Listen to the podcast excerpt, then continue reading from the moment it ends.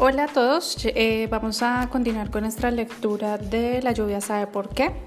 En este caso les voy a leer los capítulos 13, 14 y 15.